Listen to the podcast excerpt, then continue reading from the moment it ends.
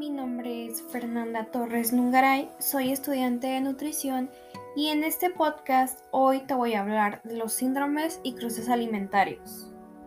Para comenzar, quiero explicarte que podemos ser alérgicos a algún alimento y tener reacciones alérgicas, demostrándose así a través de signos y síntomas y pues a la vez que nos ocasione alergia a otro tipo de producto, planta, etc. La reactividad cruzada se produce cuando el sistema inmunitario del cuerpo determina que las proteínas de una sustancia, por ejemplo, el polen, y las proteínas de otra, por ejemplo, las frutas y las verduras, son similares.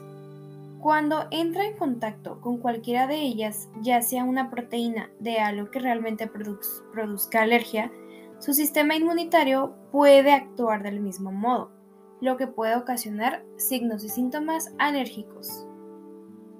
A su sistema inmunitario lo único que le importa es que las proteínas son similares desde el punto de vista estructural o están relacionadas biológicamente, por lo que puede darse un caso de reactividad cruzada.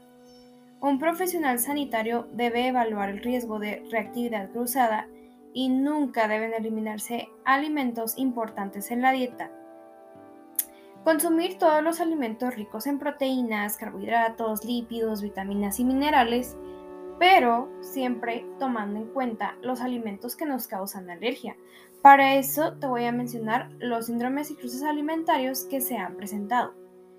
El primero que te voy a presentar es el síndrome látex frutas, en donde este se debe a una reacción alérgica a algunas frutas que ocasionen con mayor frecuencia alergia y de esos alérgenos que nos causen reacción, puede que en el látex nos, en el látex, perdón, nos cause alergia por ser similar.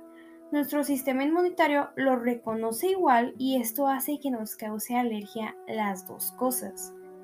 Por ejemplo, tenemos otro que se llama síndrome apio-polen, en donde este reconoce los alérgenos similares a los presentes en los vegetales, así como el del apio o zanahoria y el abedul o la artemisa, también las gramíneas. Según, el informe de estado de situación sobre frutas y hortalizas, nutrición y salud en, en la España, una de cada tres personas que padece alergia al polen presenta también reacciones cruzadas a los alimentos vegetales y alrededor del 70% de las personas alérgicas al polen de abedul padece alergias a las frutas frutos secos u hortalizas. Sin embargo, puesto que estas suelen ser reacciones sutiles, a menudo no se relacionan con una alergia alimentaria. Los alérgenos citados son sustancias relacionadas con la deferiza de los vegetales. Por eso, algunos estudios indican que, indican que el modo de cultivo, recogida, almacenamiento de hortalizas, frutas, pueden llegar a influir en su capacidad para provocar alergias.